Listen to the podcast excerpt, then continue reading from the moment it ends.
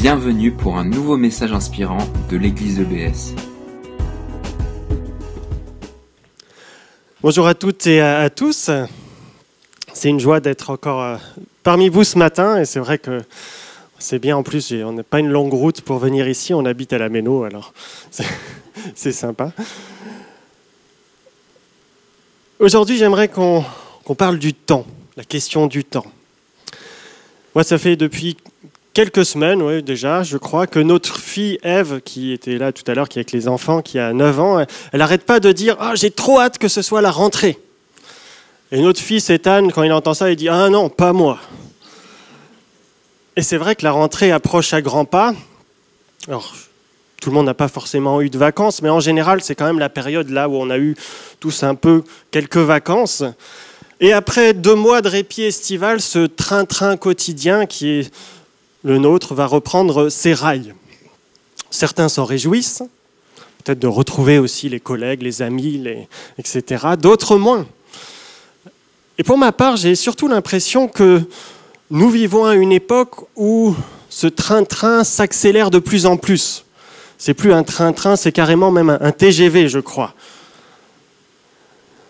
On court un peu après le temps, n'est-ce pas? Dans tous les sens, euh, on, est, occupé à droite, à gauche, et on a un peu ce petit refrain qui, trotte dans notre tête j'ai pas le temps, j'ai pas le temps. Et pourtant, il paraît qu'on n'a jamais eu autant de temps libre, mais un temps tellement libre que, qui s'envole, sans qu'on sache vraiment trop comment. Et vous voyez que cette question de la gestion du temps, c'est une question importante, et je crois que c'est un défi aussi pour notre génération. Comment pouvons-nous bien gérer notre temps? Que faire de cette impression aussi permanente de stress, de ne pas trouver le temps? Et pour répondre à cette question, on va se tourner vers la parole de Dieu, la Bible, et j'aimerais qu'on regarde en, particulier le tout début de l'évangile de Marc. Je ne sais pas si vous avez déjà remarqué, ceux qui connaissent un peu leur Bible, si vous avez déjà comparé comment, comment commencent les quatre évangiles, dans cet évangile, dans l'évangile de Marc, euh, ça commence très brusquement. Il n'y a pas de prologue comme dans l'évangile de Jean, il n'y a pas d'introduction, une belle introduction comme dans l'évangile de Jean. Il n'y a pas euh, non plus de récit autour de la naissance de Jésus ou bien même de son enfance comme on a dans l'évangile de Matthieu ou de Luc. Dans l'évangile de Marc, on va droit au but, le début du ministère de Jésus. Et après avoir parlé rapidement de Jean-Baptiste au verset 1 à 8, premier chapitre, verset 1 à 8, Marc enchaîne avec le verset 9 directement le baptême de Jésus, sa tentation au désert et le début de son ministère. Et en quelques versets, les événements s'enchaînent très vite, dans un rythme un peu même, je trouve, frénétique. On, aurait presque, euh, on est presque à court de respiration lorsqu'on lit ça. Ça va tellement vite qu'on se demande si l'auteur de l'Évangile l'a pas fait un peu exprès et qui ne souhaite pas nous faire réfléchir sur notre propre train de vie, nos propres rythmes de vie. Parce que si on a l'impression que tout va trop vite dans notre vie, ça semble aussi être le cas pour Jésus. Écoutez donc, on va se tourner vers l'évangile de Marc, chapitre 1, on va lire à partir du verset 9. En ce temps-là, Jésus vint de Nazareth, un village de Galilée. Il fut baptisé par Jean dans le Jourdain. Au moment même où il sortait de l'eau, il vit le ciel se déchirer et l'Esprit descendre sur lui comme une colombe. Une voix retentit alors du ciel. Tu es mon fils bien-aimé, tu fais toute ma joie. Aussitôt, l'Esprit chassa Jésus dans le désert.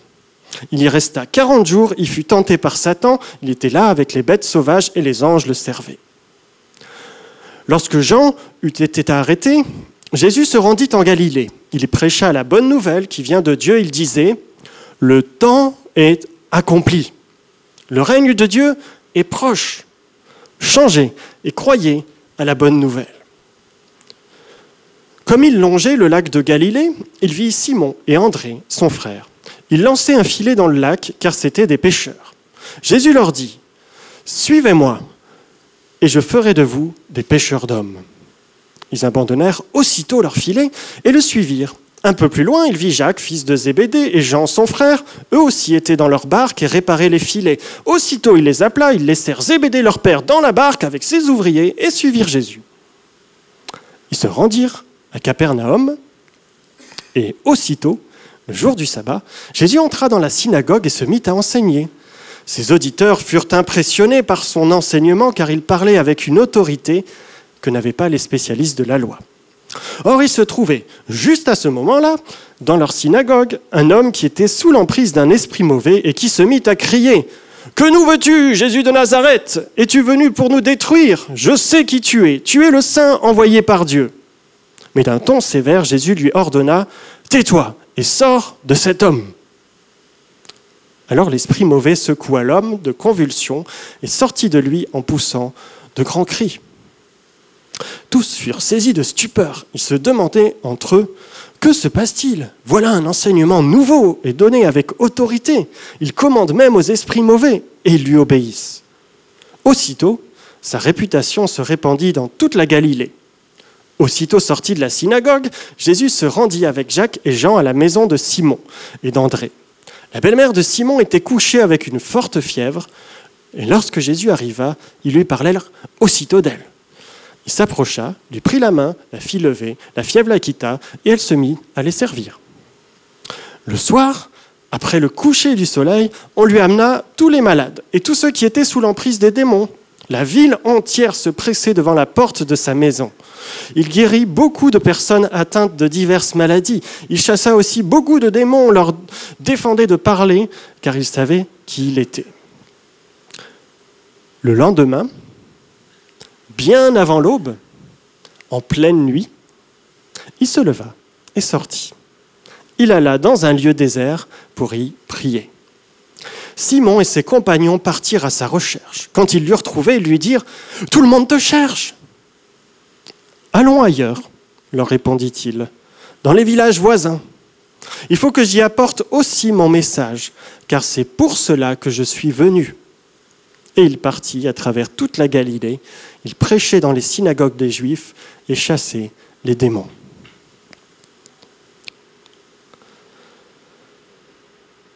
Alors j'ai volontairement, vous avez peut-être remarqué, remanié un petit peu la traduction qui était la traduction de la Bible du Semeur ici, pour mettre l'accent, je crois, dans ce texte sur la répétition, sur l'emploi de mots en rapport au temps, et en particulier d'un mot un adverbe grec qu'on traduit en général par aussitôt, qui se retrouve ici douze fois dans ce seul chapitre. C'est bien plus que dans n'importe quel autre chapitre du Nouveau Testament.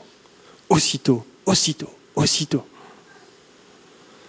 Aussitôt baptisé, l'Esprit descend sur Jésus pour aussitôt le balancer dans le désert. Et là aussi, hein, le texte est surprenant. Il est dit littéralement que l'Esprit le chassa ou le poussa violemment selon les traductions. Pas, voilà, il ne le conduit pas, il le chasse, il le balance dans le désert. Alors que les autres évangiles euh, s'attardent aussi là bien plus davantage sur le récit du baptême de Jésus, sur la tentation de Jésus, l'évangile de Marc expédie les choses en quelques versets, on a l'impression que ça fait plouf, ping, paf. Mais ça, c'est que le début. Parce qu'ensuite, on va nous raconter le déroulé d'une journée du ministère de Jésus.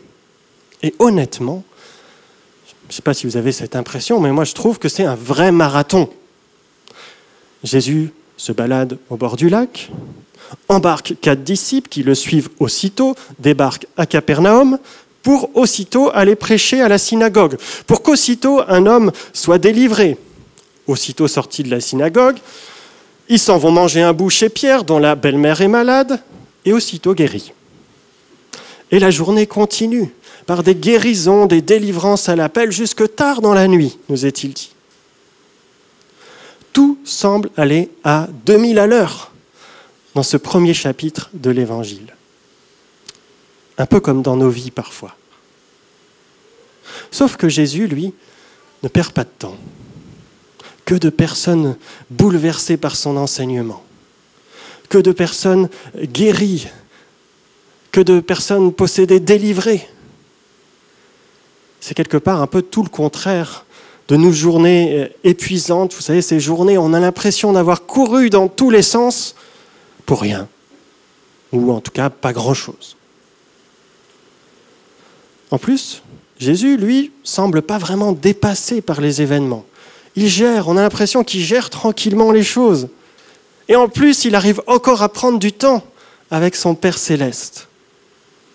Je crois qu'on a quelque chose ici, des choses à apprendre de Jésus sur la manière de gérer le temps. Et s'il y a un point que j'aimerais qu'on retienne ce matin, c'est celui-ci. Le temps appartient à notre Dieu. Le temps appartient à notre Dieu parce qu'il est Dieu. Il est le seul être au-dessus du temps, le seul être éternel qui n'a ni commencement ni fin. C'est lui qui était avant la création de l'univers. C'est lui qui a créé l'espace, c'est lui qui a créé le temps. Il est le maître du temps, de tous les temps. Et par conséquent, si on a peut-être des questions, des problèmes pour gérer notre temps, la première personne à qui on peut s'adresser, bah, c'est lui. Il est celui qui est le maître du temps et on est appelé à le reconnaître aussi dans nos vies. Seigneur, le temps t'appartient. Et je crois que c'est Jésus, ce que fait Jésus, et ce qu'on peut voir à travers ce récit.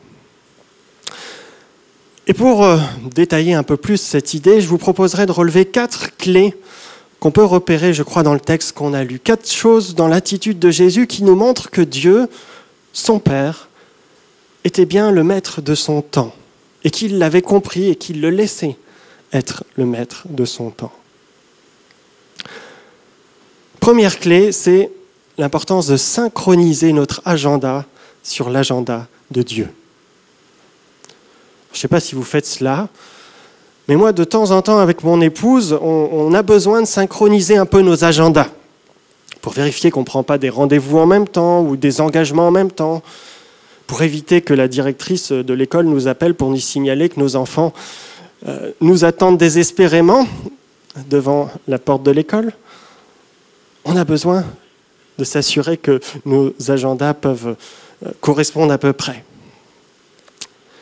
Si Dieu est le maître du temps, la première chose qu'il nous faut faire si on souhaite ne pas perdre notre temps, bah, c'est synchroniser aussi notre agenda avec celui de Dieu. Et pour faire cela, eh ben, ça demande aussi de prendre ce temps-là un temps spécial. On va dire, Seigneur, je veux synchroniser mon agenda avec toi. Quand on réfléchit au, temps passé par Jésus euh, sur la terre, il y a quelque chose que je trouve assez étonnant. Je ne sais pas si vous avez remarqué, mais c'est la durée quand même assez courte de son ministère. L'évangile de Luc nous dit que Jésus avait environ 30 ans lorsqu'il débute son ministère. Et son ministère n'a duré vraisemblablement pas plus de trois ans et demi. Trois ans et demi, c'est court quand même. Vous ne trouvez pas?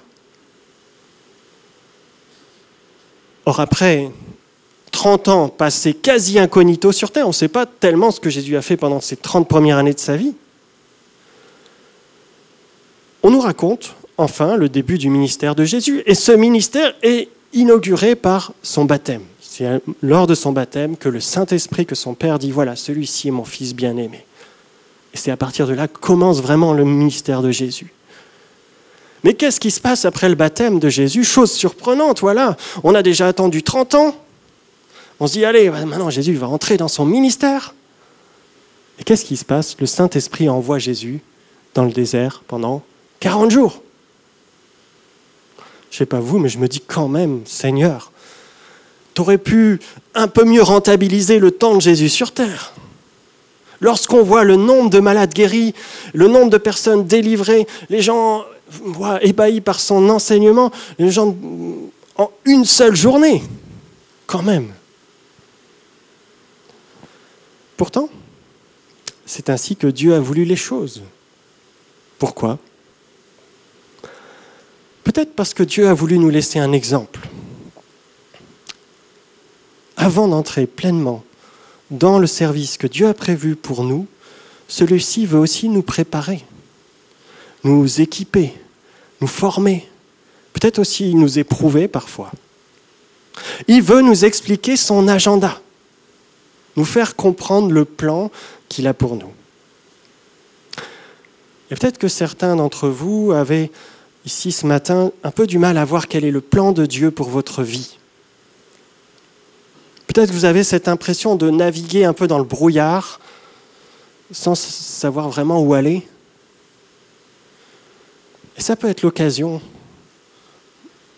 peut-être de laisser le Saint-Esprit, comme il a fait avec Jésus, vous conduire au désert pour faire le point, le point sur l'essentiel. Vous savez, le désert, c'est un lieu où il n'y a rien. C'est un lieu de silence, par excellence. Un lieu où il n'y a pas de distraction, un lieu où il n'y a pas de 4G, il n'y a pas de Wi-Fi. Un lieu où Dieu peut nous parler et nous aider à faire aussi parfois un peu le tri dans nos occupations. Lorsque Jésus revient du désert, il commence son ministère de prédication, il se met à prêcher, et voyez quelles sont les premières paroles nous rapporte l'évangile de Marc. Première parole de Jésus en Marc. Le temps est accompli.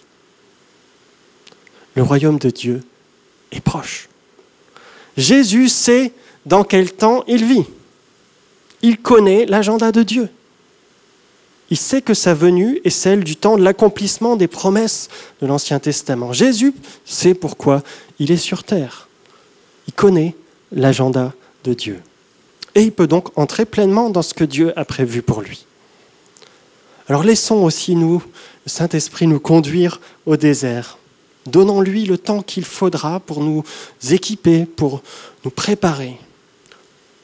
Et peut-être que si vous vous demandez encore quelle est la volonté de Dieu pour votre vie, vous pouvez vous poser la question, est-ce que j'ai déjà pris 40 jours dans ma vie pour être simplement avec Dieu et lui demander quelle est ta volonté pour moi, me mettre à l'écoute. Ou même, allez, pas 40 jours, mais 10 jours pour se placer devant Dieu. Consacrer ce temps uniquement pour méditer, prier, lire la Bible. Est-ce qu'on a déjà fait cela? Synchroniser son agenda avec celui de Dieu. Deuxième clé que je voudrais vous partager, c'est partager le temps de travail, l'importance de partager son temps de travail. Parce qu'une fois qu'on a compris hein, l'agenda de Dieu, qu'on a compris quelle est la volonté de Dieu, on peut se mettre au travail. même, je pense que voilà, on doit se mettre au travail. Jésus ne reste pas non plus euh, dans le désert toute sa vie. Jésus se met au boulot et il commence à prêcher. Mais là aussi, Jésus fait quelque chose de surprenant. Une des premières choses que fait Jésus, toujours dans l'Évangile, dans ce qu'on a lu, c'est qu'il se choisit des disciples? C'est apparemment une priorité sur son agenda. Jésus sait certainement qu'il restera que quelques années encore sur cette terre et qu'il doit donc former des disciples qui prendront la suite, qui continueront son œuvre après son départ. Et c'est comme ça que Dieu a procédé. Notre Dieu a choisi de poursuivre l'œuvre de Jésus-Christ à travers une équipe de disciples qui vont à leur tour former des disciples, qui vont à leur tour former des disciples, qui vont à leur tour former des disciples. Vous avez compris. Et de la même manière, je crois que nous sommes appelés à comprendre que si Dieu, c'est vrai, a un plan particulier pour notre vie, il en a aussi pour tous ceux qui nous entourent. Nous ne sommes pas seuls dans l'œuvre de Dieu. Et nous sommes invités à travailler en équipe. Ou pour prendre une expression à la mode, à partager notre temps de travail. Et si on ne réalise pas cela, je crois qu'on peut être très vite débordé, très vite arriver aussi peut-être à l'épuisement. Alors rappelons-nous ceci. Nous ne sommes pas indispensables ce que nous faisons, d'autres peuvent aussi le faire. Et parfois bien mieux que nous. Jésus lui-même, Jésus lui-même confie la suite de son œuvre à ses disciples. Et il va jusqu'à dire dans l'évangile de Jean, Celui qui croit en moi fera de plus grandes œuvres que moi. Non mais c'est quand même Jésus. Jésus, la personne la plus extraordinaire que le monde ait connue. Je crois qu'il nous laisse là un exemple aussi d'humilité, un exemple de quelqu'un qui reconnaît qu'il n'est pas tout seul, mais que d'autres aussi peuvent œuvrer avec lui. Est-ce qu'on est prêt à partager notre temps de travail? Ce n'est pas toujours facile, hein. Mais je crois que si on est de ceux qui s'épuisent un peu à la tâche, ceux qui sont un peu fatigués, peut-être c'est le temps de se demander si on ne pourrait pas collaborer un peu plus avec d'autres qui font le même travail. Alors peut-être pas comme nous, on aimerait qu'ils le fassent, mais ils sont quand même là aussi, et Dieu a prévu aussi de les utiliser. Peut-être qu'on doit avoir l'humilité d'accepter qu'on n'est pas toujours indispensable, qu'on n'est pas même toujours les plus compétents, et puis se rappeler qu'on n'est pas éternel, que si on travaille seul toute sa vie, ce travail peut s'arrêter avec nous. Et le temps, là aussi, appartient à notre Dieu. Nul ne connaît l'heure ni le jour de son départ. Apprendre à partager son temps de travail. Troisième clé, accueillir les imprévus de Dieu. Texte qu'on a lu nous dit que lorsque Jésus se met à prêcher dans la synagogue de Capernaum, un homme possédé, tout d'un coup, là, se met à l'interrompre. Ah, c'est le genre de choses, en tant que prédicateur, on n'aime pas trop. Hein. Mais Jésus, lui, pas du tout perturbé. Qu'est-ce qu'il fait? Il chasse l'esprit mauvais. Premier imprévu. Puis lorsqu'il va chez Pierre, deuxième imprévu, la cuisinière est malade. Et Jésus n'en fait pas tout un plat, Bien au contraire, voilà une occasion de plus que de manifester la grandeur de Dieu à travers une guérison. Puis la nuit arrive, et là encore, on nous dit que des malades, des, gens possédés viennent encore et encore le trouver. Jésus en prend soin. Il ne les renvoie pas, il ne dit pas oh, j'en ai marre. Il en prend soin. Je ne sais pas ce qu'il en est pour vous, mais moi, s'il y a bien quelque chose avec laquelle j'ai du mal, ce sont les imprévus. Je déteste les imprévus. J'aime bien faire mon petit programme pour la semaine, où tout ce que, euh, je prévois de faire est bien casé. Et comme en général, ben, il y a pas mal de choses à faire rentrer dans les cases, il n'y a pas beaucoup de place pour les imprévus.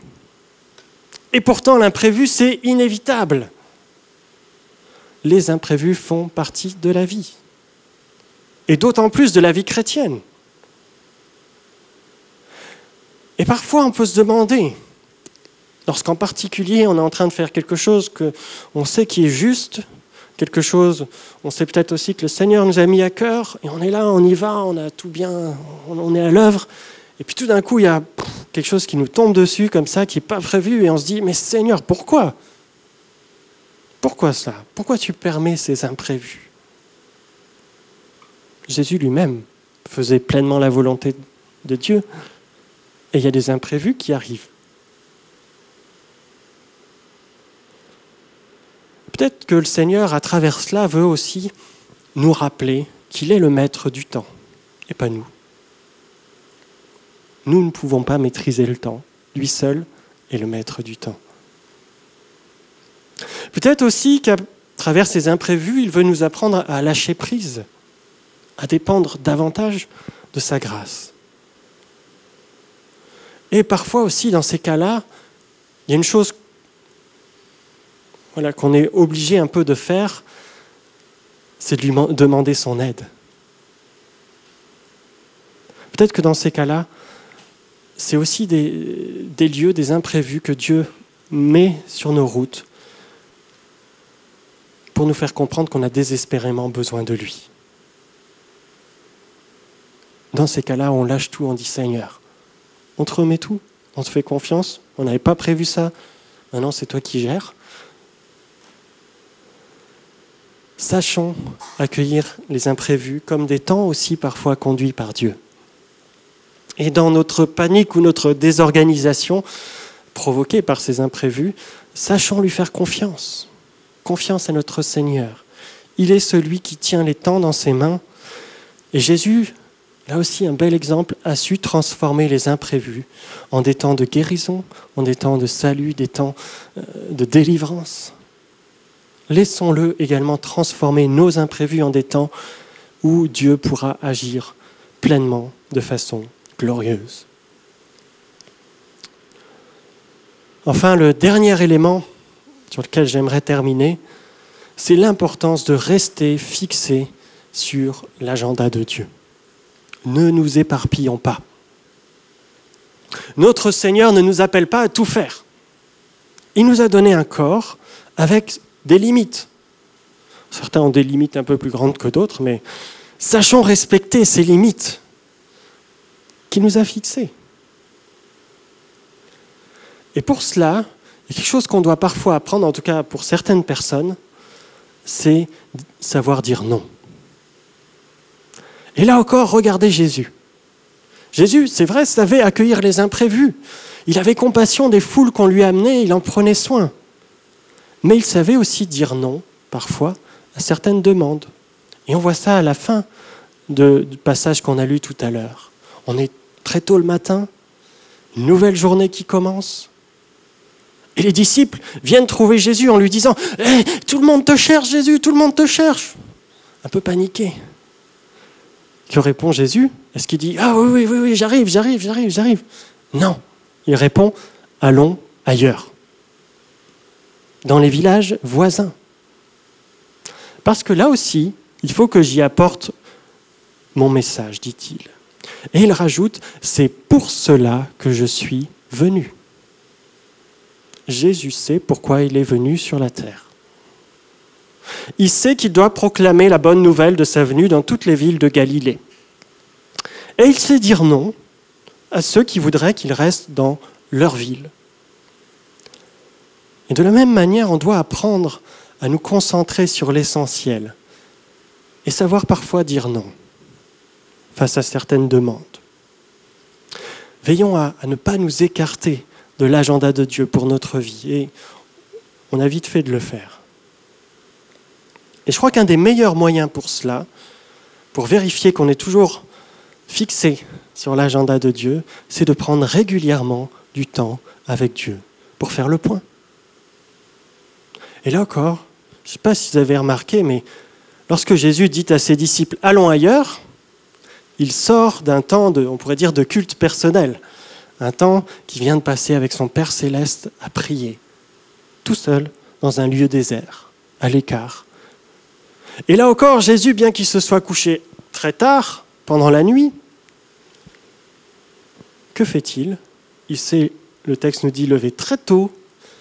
Et le texte insiste bien, euh, avant l'aube, alors qu'il faisait encore nuit, bientôt, hein, il s'est levé très tôt pour pouvoir avoir l'occasion de prendre ce temps avec son Père céleste dans un lieu désert, seul à seul.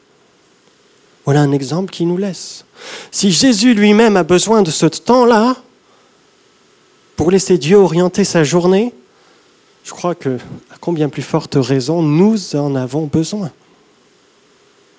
sachons nous arrêter régulièrement, tous les jours, ce serait l'idéal, pour prendre du temps avec Dieu, pour lui remettre notre temps, notre journée, nous recentrer sur sa volonté, être à son écoute, lire la Bible, prier, prendre du temps avec lui.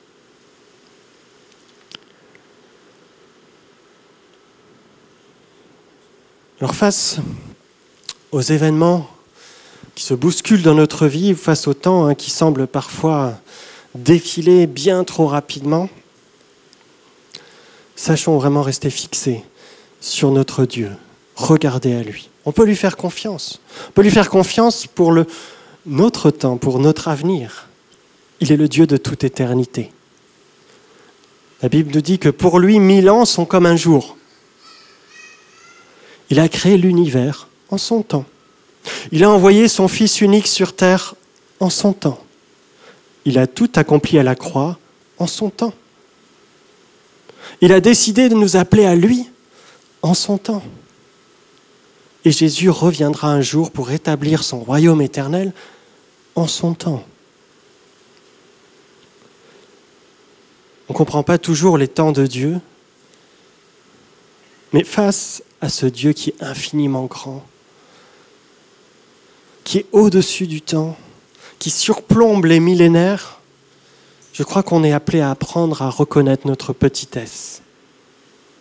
Et je terminerai avec cette parole qu'on trouve dans le psaume 144 du psalmiste qui s'émerveille face à la grandeur de Dieu au verset 3. Il dit, Seigneur, qu'est-ce qu'un homme pour que tu t'intéresses à lui? Qu'est-ce qu'un être humain pour que tu tiennes compte de lui? L'homme n'est qu'un souffle, sa vie n'est qu'une ombre qui passe. J'invite à la prière.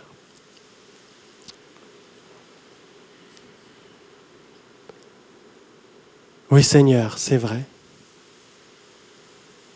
Que sommes-nous face à un Dieu si grand, au-dessus du temps, pour que tu t'intéresses à nous? Nous ne sommes qu'un souffle qui passe quand on regarde l'étendue de l'éternité. Et pourtant, et pourtant Seigneur, tu t'intéresses à nous. Pourtant, tu es venu donner ta propre vie sur terre en Jésus-Christ pour nous démontrer ton amour, pour nous dire que oui, nous avons de l'importance à tes yeux. Et Seigneur, quelle grâce. Alors Seigneur, nous voulons nous placer devant toi, ce Dieu tellement grand, et reconnaître que tu es le maître du temps, et nous voulons reconnaître aussi, Seigneur, en cet instant, que tu es le maître de notre temps, et que tu diriges toutes choses, et Seigneur, on veut te faire confiance aussi pour cela. Pardon, Seigneur, pour toutes les fois où on pense maîtriser nous-mêmes notre temps. Donne-nous de dépendre encore plus et toujours de toi. Accompagne-nous encore par ton Saint-Esprit. Aide-nous à prendre ce temps aussi avec toi dans notre quotidien. Et merci encore. Parce que tu nous l'as promis, Seigneur, tu es avec nous jusqu'à la fin jusqu'à la fin des temps. Alors sois loué, sois glorifié notre Seigneur. Amen. Merci d'avoir écouté notre podcast. Pour plus d'informations sur l'Église EBS, rendez-vous sur le site internet www.église-ebs.com.